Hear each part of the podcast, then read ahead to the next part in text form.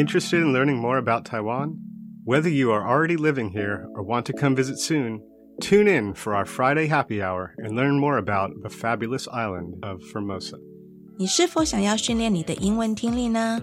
想要了解外国朋友们在台湾都做什么样的工作和怎么丰富他们的生活吗？You've come to the right place. Tune in each and every Friday from 5:20 p.m. to 6 p.m. with me, your host Beverly. 每个礼拜五的下午五点二十分到下午六点，欢迎收听国立教育广播电台的 Friday Happy Hour in Formosa。我是主持人 Beverly。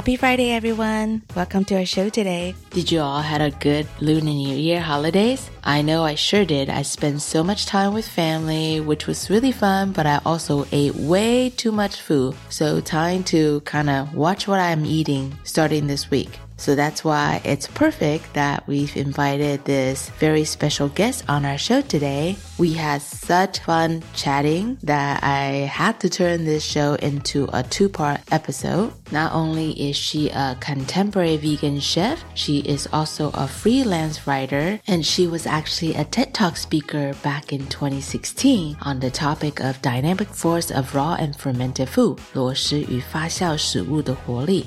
刚过完年，大家都准备好收心了吗？若是大家跟我一样，过年期间享受美食太 over 的话，赶紧趁这个礼拜好好把饮食调整过来吧。今天邀请到一位生食素食主厨，也称作裸食 raw food，但是他也同时是一位自由撰稿者。然后再偷偷告诉大家一件事情，其实我们今天的来宾 Prish，他也是一个 TED Talk 的演讲者，好期待赶快跟大家分享。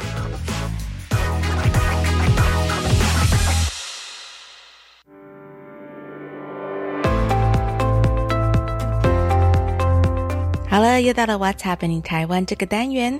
This is our new segment of the show What's Happening Taiwan, where each week we feature news stories from the beautiful island of Taiwan for our listeners. So today, instead of some news, I actually wanted to talk to you about the Lantern Festival coming up this Sunday. It's usually celebrated on the 15th day of the first lunar month to mark the end of the Lunar New Year celebrations. People usually celebrate this festival by hanging out with your family, eating dinner, uh, eating tangyuan, which is like a sweet glutinous rice dumpling. Uh, and it's usually served in a sweet soup. Families with children will carry paper lanterns and hang out and walk around at night at the parks, Lantern Festival is also celebrated with fanfare events in Taiwan, including the Pingxi Sky Lantern Festival. And this year it's being held in New Taipei City, as well as other events like Bombing Lord Handan in Taidong, which is like a crazy firecracker event celebrated with temple festivities, um, as well as the Yanshui Beehive Rocket Festival in Tainan to welcome the New Year's in the spirit of peace, prosperity, and joy. And that is a really crazy one. And I believe my friend Kevin has attended a couple times and he swears that this is something that you need to participate once in your lifetime. If you can't make it to any of these major events, be sure to look up Lantern Festival festivities around you because almost every city in Taiwan has special events as well as venues planned for this festival. For example, I was back in Taichung and they have all these really cool giant lantern displays set up at the new Central Park in Taichung. So don't feel like you're missing out if you're not in Tainan, you're not in New Taipei City or Taidong for these major festivals, okay? Alright, that's all the news we have for today.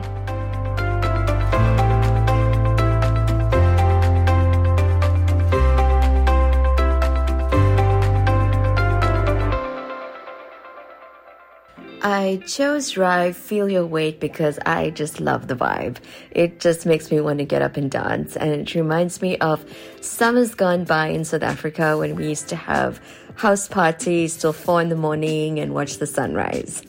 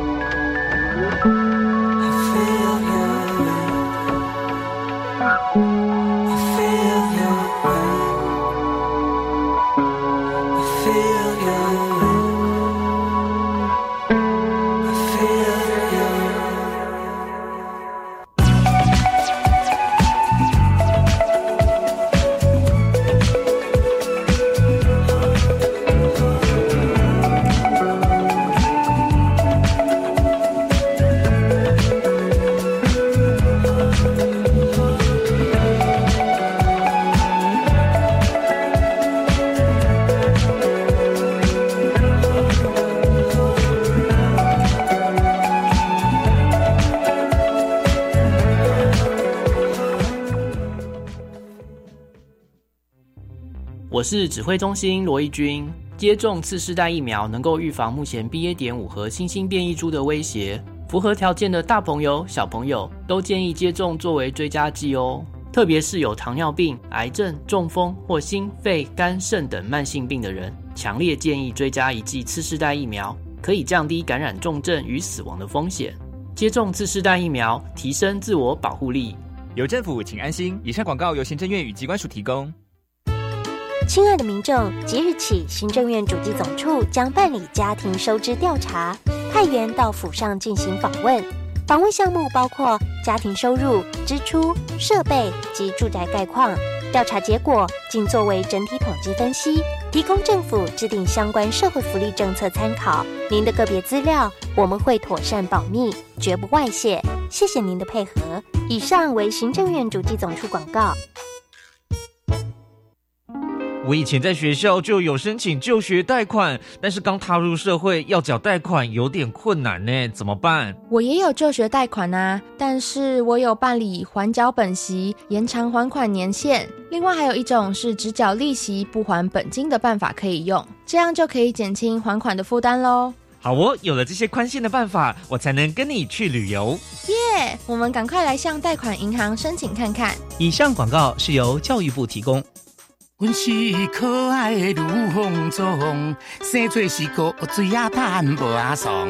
嘿，大家好，我是人看人好路，鬼看鬼婆都会鬼婆。今仔日要来甲大家介绍，不管你是国民的女朋友，还是国民的欧巴，现在开始，咱大家拢有机会做到这个国民法官，甲这个法官坐到阵做伙来审判，邀请你今晚做伙来做国民法官，让咱的司法愈来愈好，犀利犀利犀利。以上广告由司法院提供。这里是教育广播电台高雄分台，我们的收听频率是高平地区 FM 一零一点七，恒春地区 FM 九九点三，澎湖地区 FM 九九点一，江南地区 FM 一零七点七。欢迎您收听教育电台所制播的优质节目。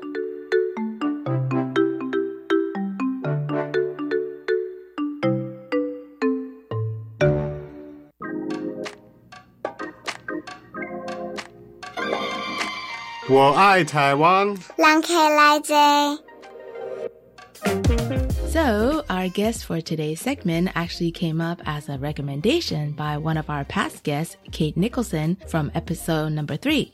And also, last year I read one of her posts that she shared on a Facebook group. So I knew right away I had to reach out to her to get her to come on our show. But last year things didn't quite work out when we tried to do the interview. So this year we're going to give it another try. Please welcome Prashantha Lachanna to our show. So nice to finally have you on the show, Prish. Can you please say hi to our listeners and give like a quick self intro? Thanks for having me on the show, Beverly. It's such a privilege to share a little bit about my life on this beautiful island. a little intro about me I'm South African of Indian descent, uh-huh. and I've lived in Taiwan for about 17 years. Wow, that's a long time. Yeah. well, what brought you to Taiwan initially? You want the honest answer? Sure. I like honest answers. Okay, well, it was a last ditch effort to save a relationship on its last legs. okay. We have done that once in our lifetime, right? Uh, when you're young in your early 20s, you think, you know, traveling to a new country is going to save everything. But, you know, we didn't have the maturity to make it work. Mm. We thought that uh, somehow being in Taiwan could magically remedy our relationship. Mhm. But he ended up leaving after three months, and I stayed.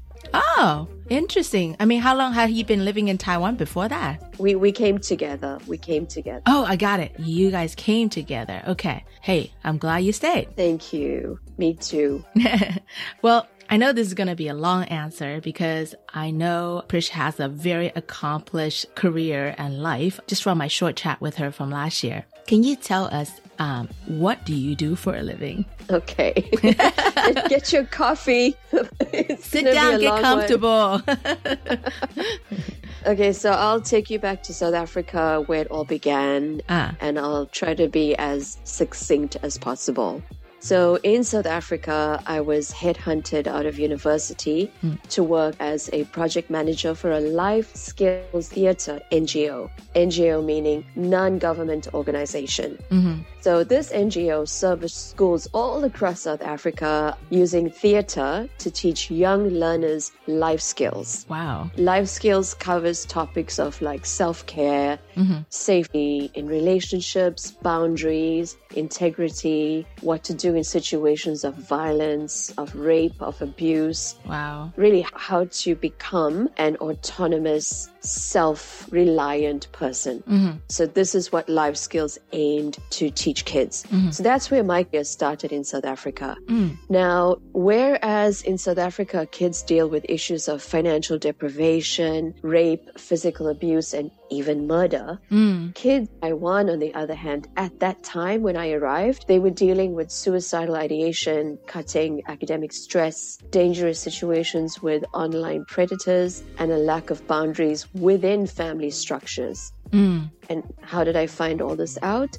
I taught English for quite a long time, Mhm. and I used that period to do my undercover research. Mm. I asked them questions, and they felt really safe talking to me because I was an outsider. Right. And I hate to say it, but quite frankly, this culture isn't set up where families have these intimate conversations with their kids. So true. So, yeah, so they were really desperate to talk to someone about this. Mm. And also, I, I managed to interview some parents who were open and willing to talk to me. Mm. And I spoke to school teachers, I spoke to university lecturers just to get a complete perspective. Mm. And after collecting all that data, I co wrote a script to the scriptwriter and I hired a director and professional actors in Taipei to act out this whole show in Chinese. Mhm. So every play was followed with a 30 minute conversation session with the students. Mhm. And this is actually where the main work was. So we wanted to get them to communicate, to brainstorm, and to problem solve. Mhm. So I needed support because I was an outsider. Right. And to get that support, I networked with the Department of Education, Mm. other nonprofits, other NGOs that helped children. Mhm. And I also worked with Soochow University, the social work department. Mhm. And after like talking, explaining this methodology to everybody, everyone said that our method would never work in Taiwan. Of course, they say that for everything here. Right. They said Uh. that the kids would be too shy Mm. to raise their hands and ask questions, and that they probably didn't even know about these issues. Mm. But, Beverly, just after the very first show, we had to literally force the students out of the room and back to their classes. They couldn't stop talking, huh? They couldn't. Their hands were raised during the Q and A. Oh. They practically climbed on the actors and they asked every question that they wanted to. Wow.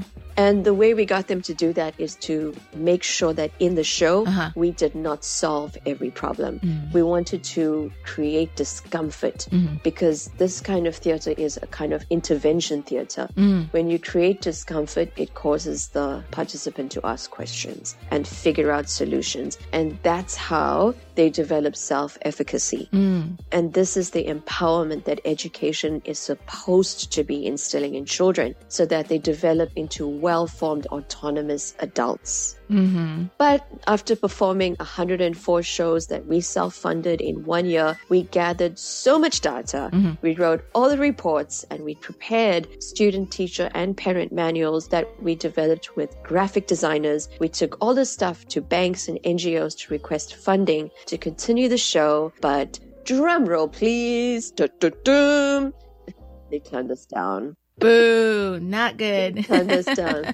They they loved the concept, but they, they said we don't know you. I was an outsider and the concept was too early to market. So like funding is always going to math and science in Taiwan. Right. And life skills budgets are always being cut down nationwide. Yeah. So it was a great pity because we gained a lot of popularity Yeah. and actually teachers started leveraging our show Mhm. to get students to comply with rules Mm. which means that they said to the kids if you don't finish this or do that or blah blah blah then we're not going to invite this show to us. You were the reward system. i was the reward system yeah well, that's awesome. You guys must have been pioneers because this is what year when you guys did this? i think it was 2011 or 12 A lot of times it's the system, the adults, they have this perceived notion that things can't be changed. These kids are not gonna respond to this and that, but how do you know, right? exactly And the whole communication thing, it's a big thing. I mean, it's culturally, I mean, it's in the family, it's in the school system. And how do you expect someone to react when they just hold it in? yes I mean, I just admire people who are, you know, like you came to this country and you, you know, you're obviously have been dealing with this in South Africa, but you knew you could take your expertise and make a difference here. I mean, that's amazing. Like, I don't even know most Taiwanese people wouldn't even take initiative to do something like this, you know? it's true. Thank you so much for saying it. But you know, coming up against uh, the legacy of culture, the Confucian framework, it's a lot. You know, when you're in a system, you don't know that you're it's oppressive. Right. You know, and I, I can say the same thing for South Africa. It's like there's a latent fear and aggression Mhm. that are in all of us as South Africans, but we don't know it until we leave it. Mm. So you can say the same thing. I wouldn't say Taiwanese don't take the initiative. I'd say that they're just conditioned by the culture as we all are. That's true. But I wish that you guys had gotten the funding back then because I can't even begin to fathom what changes you guys would have made. Yeah. I mean, because there are children out there who desperately are seeking help, but they just have no resources. Exactly. Mm. Yeah, I still I would it's like I have two passions. Food is one or three passions. food, passion and writing. Food, writing and education. And I still have this framework and if anyone is listening to this show and they want to start a project like this, I'd be happy to give them everything they need to get going. Yeah. Because I feel education is the root of change in any society. For sure. That's so important. Like, 'cause sometimes I looking into the future and I get worried. Yeah. And I just wish there more people like you, Prish. um, well, since you brought it up, let's talk about food, your other passion. Well, yeah, yeah, it was so organic the way everything flowed because after I didn't get funding, I kind of fell into a wild depression. Oh. I didn't know what path to follow. I felt so lost. Uh-huh. So I just hid out in my kitchen. I poured my heart and soul into that project. I couldn't continue it. I didn't know what direction to take. So I Mm. just started cooking from morning to night like a possessed woman.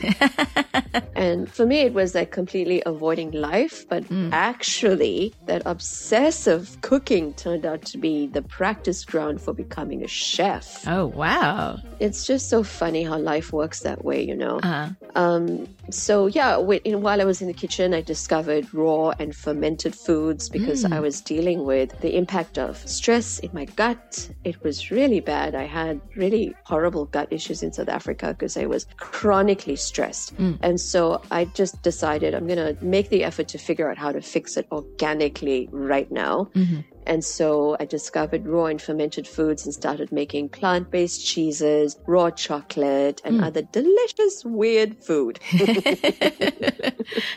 it's like a math science experiment. yes. But it worked out. My health improved. I got rid of my gut issues, my my eczema, my asthma. I felt amazing. I felt full of energy. Uh-huh. I felt radiant with life. And I realized that raw plant based food was pure life force. uh-huh. So I shared it with friends, and eventually I grew a community big enough to open a restaurant. Wow. And this was back in Taipei, right? Yes, in Mm. 2015. That's amazing. Uh, so you serve vegan food at this restaurant? Well, I mean, you know, I started serving only raw food, Mm-hmm. And it was too early to. You're just a woman ahead of everybody's times. oh, it's just such a terrible thing to be too early to market with business. But Uh-huh. we gained a reputation as an experimental destination restaurant. Uh-huh. I started adding more cooked food to the menu. Uh-huh. And when I did that, people started trying more of the raw food because it was less intimidating. Mm. And then business started getting really good after I added the cooked Asian fusion with emphasis on Indian Mm. and Chinese cooking. And we started getting lots of corporate catering clients. Mm. And two supermarkets uh, invited us to retail. That was uh, Jason's 101 and Takashimaya in Tianmu. Wow. It was experimental for them too. And uh, I think we were all too early to market. Yeah. But it was a lot of fun. I'll bet. Like, cause you're the first one doing it, so you can do whatever you wanted. I wasn't the first one doing vegan food in Taiwan. There were Ah. others, and definitely the Taiwanese Buddhist restaurants are iconic. I Mhm. love them. but I'd say I was the first one doing contemporary raw vegan menus. hmm No, I, I have to be really careful about really stating that because I don't want to offend anybody. Yeah, yeah, yeah. I totally understand. Well, also like you know, doing different plating, you know, different ways of presenting Wine pairing. Oh, Yeah. hello, wine pairing.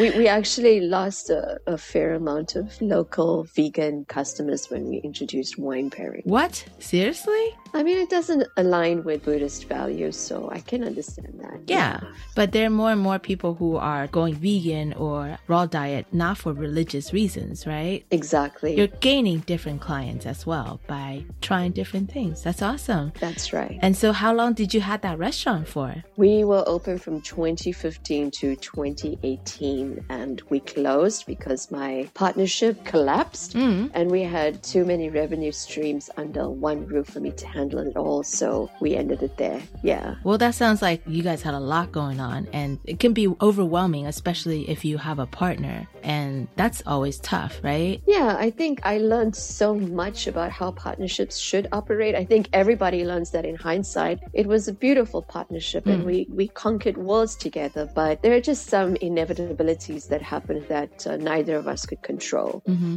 But I would do it all over again in a heartbeat, knowing what I know now. Yeah, Well, that's awesome to hear. You're giving me goosebumps. Uh, but that's awesome. Um, but so, are you still in the food industry right now, Prish? I am. Prish, that's super cool that you went from something like education to the food industry. That's quite a career change. It's not an easy thing to do to change industries like that, especially I think in Taiwan. I mean, do you have any secrets? Are you like an instinct gal or are you one of these like super planning type? This is such a fantastic question. you know, I think about it all the time. I observe other people and how they operate. Uh-huh. I'd have to say that I have always worked on instinct alone. Mm. I find it really challenging to follow a strategic path. Mm. This is a gift and a punishment of being a creative type. I, I get you. Right. In some ways, you can produce amazing things, but in other more functional ways, Mhm. you really struggle to adapt. Mm. And I feel like ideally one has to be both creative Mm. and strategic to succeed. Maybe uh, finding a partner that fulfill the other part. Yes. And that way you guys can work as a team. Exactly. Well, I have to say, like I said earlier, you're definitely ahead of your time with everything you get involved in. What you try to do way back then for the educational projects. I mean, that's what people are trying to do now. And with that successful contemporary vegan restaurant, I think that was a pretty new idea to have uh, raw vegan.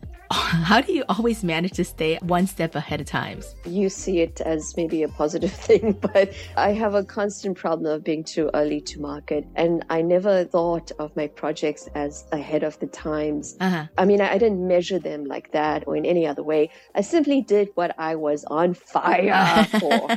I found raw food while searching for a way to improve my own gut health. Mm-hmm. And because I fell in love with it, I developed it into a business. Mm. I think that's the way a lot of people approach business. Mhm. But I think more like, you know, I don't want to say smarter, but smarter people look at what the market need is and then fashion their business accordingly. Well, I think, you know, I wouldn't say people who are doing it for profit, they don't have passion, but you're definitely more passion driven, right? I am. Because that just feels right. I understand. I'm like that too. Right, right. Yeah. Uh, since you essentially like, you know, you've seen Taiwan's vegan, raw, vegetarian food industry evolve over the years. Mm. Can you tell us what's trending right now in the vegan, vegetarian world these days? Uh, what's not trending is, is the question. I feel like every food culture is represented, especially in Taiwan. I feel the, the food culture is naturally exuberant and expressive Mm. uh, and kind of quirky. And so you can jump from the Buddhist buffets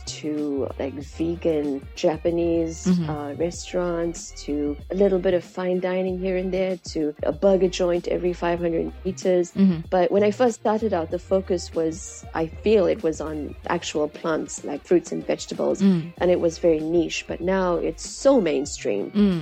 You can find vegan products at almost every supermarket and restaurant. You can find vegan wine suppliers. Mm. There's even vegan boutique hotels around the world and vegan only residences like starting to come up in Taiwan. Mm. Really? It's super, super active here. I'm just blown away Mhm. with how vegan Taiwan is. But I will say that the one industry that really needs to up its game is the convenience industry because if you go into other countries' convenience stores, you can find the most interesting, delicious vegan convenience items. But in Taiwan, oh man, it's so rare. Yeah. And usually it's just like a, a rice triangle with plant based meat, which is not nutritious Yeah. Or you know like noodles and vegetables very unimaginative but for everything else that taiwan has going on like vegan ink suppliers and uh, cheese makers and yogurt makers Yeah. and you know just everything's available so it's it's quite competitive here Yeah. It's hard to imagine. We're such a small island, but there's so much going on because people love food, right? Yeah, and actually, what I was surprised to discover is that Taiwan was a fake meat manufacturer way before it became trendy. Mm. Mm. And we're one of the biggest fake meat exporters to Russia and the US. You mean like the soy based stuff? Yeah. Oh, I did not know that. To Russia and the US, they are one of two of our biggest buyers, biggest markets, and that our food tech engineers are highly sought after in other cultures to go teach protocol to India and Vietnam and all these other countries. Huh. That's really interesting.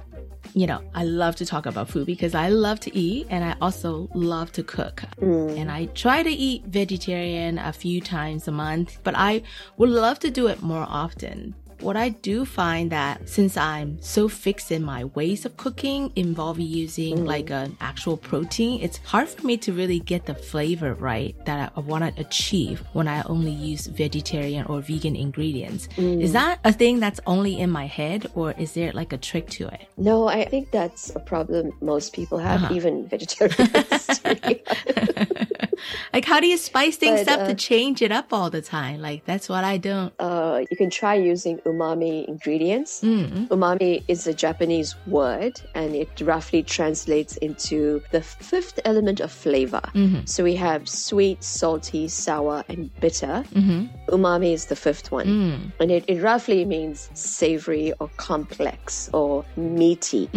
And how do you attain that flavor in a vegan or vegetarian dish? You use ingredients like dried shiitake mushroom powder Mm. or truffle mushrooms or a nice sturdy wine inside a stew Mhm. or some kind of vegan cheese or dairy cheese if you're vegetarian. Mm. Uh, miso. Miso in itself is so complex. You get all types of miso and you get light miso, medium miso, and dark miso. Mhm. You can use sesame oil, soy sauce. You can use even vegetables like tomatoes, onions, seaweed, or nutritional yeast. Mm. So if you are familiar enough with how those things operate, then you'll know how to pair them with specific ingredients to make it work. Mhm. Like I'll tell you about this thing at my restaurant is that I normally find soups to be incredibly boring. Mm. And I always think, why can't a soup stand alone as a gourmet dish? Mhm. So I worked really hard on presenting soups that were stand like people used to come for the soup. Mm. So and and they used to try and copy the soup recipes that I made, and it's Mhm. so funny. Like most of my soup recipes only had a maximum of four ingredients, Uh-huh. but it was the specific combination and quantity Mm. of each ingredient that created a specific flavor. Mhm. So I made this pumpkin soup that was just like, wildly popular, Mhm. and all it had was pumpkin, Uh-huh. miso, and onion, but huge, like 50 50 onion and pumpkin, and like not a teaspoon of miso, not a tablespoon, but maybe half a cup to a cup of miso. Uh-huh. And the trick is, oh, and good, good, good, good, good, good oil, good grapeseed Mm. oil or olive oil, but something that makes it creamy when you when you process in the blender. Mhm. But the secret is that you never cook miso. Mm. You cook down the pumpkin and the onions really slowly, Mhm. get the onions caramelized and they sweeten, they turn almost like syrupy, Mhm. and then you put it in the blender and step by step you add a little bit of miso, a little bit of miso, a little bit of miso, Hmm. and you let it blend for close to 10 minutes Whoa. on low speed. And there's some kind of alchemy that happens with the breakdown of the vegetable walls and the creaminess of the onions and that beautiful umami richness of the miso that created a pumpkin soup that tasted like lobster bisque. Oh my god, I'm gonna have to try this because I love soup. People couldn't not believe that it was vegan or vegetarian. They were convinced I was lying to them. Uh-huh. They went home and tried to copy it and came back with an ingredient list of 10 things that they put in there. Uh-huh. It was just funny that people underestimate the power of minimal food, Uh-huh. letting the ingredients shine and just changing your process a little bit. So would you say it's kind of the same for raw diet as well? Because I feel like some people think of raw, they think you're just eating the ingredients. Like how do you make it taste different than what that food tastes like? Oh my God, I love this question. You're so good at this. do you do this for a living? Actually, this is a side job, but I do love to talk, so. You're amazing. Aw, thanks. Well, yes, that is something that people think, but actually, raw food has even more profound flavors than cooked food because when you cook food, you kind of diminish the nutrient quality, the phytonutrients and the flavor compounds. They kind of dissipate in the heating. The, heat breaks down those molecules. Mhm. But with raw food, you're getting the pure, unadulterated flavors. And what you do to heighten that experience is that you add really beautiful fresh ingredients like lots of herbs Mm. and you manipulate certain ingredients like when you take bell peppers Mhm. and you air dry them lightly covered in oil for like six to seven hours at 45 degrees celsius Mm. which is a raw temperature it's just removing moisture Mhm.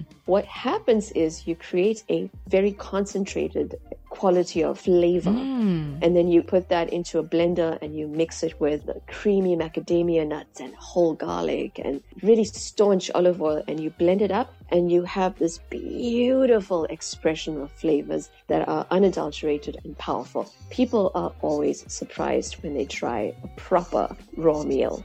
Don't you just love her energy? Unfortunately, that's all the time we have for today for this segment, but we will continue next week with my chat with Prish.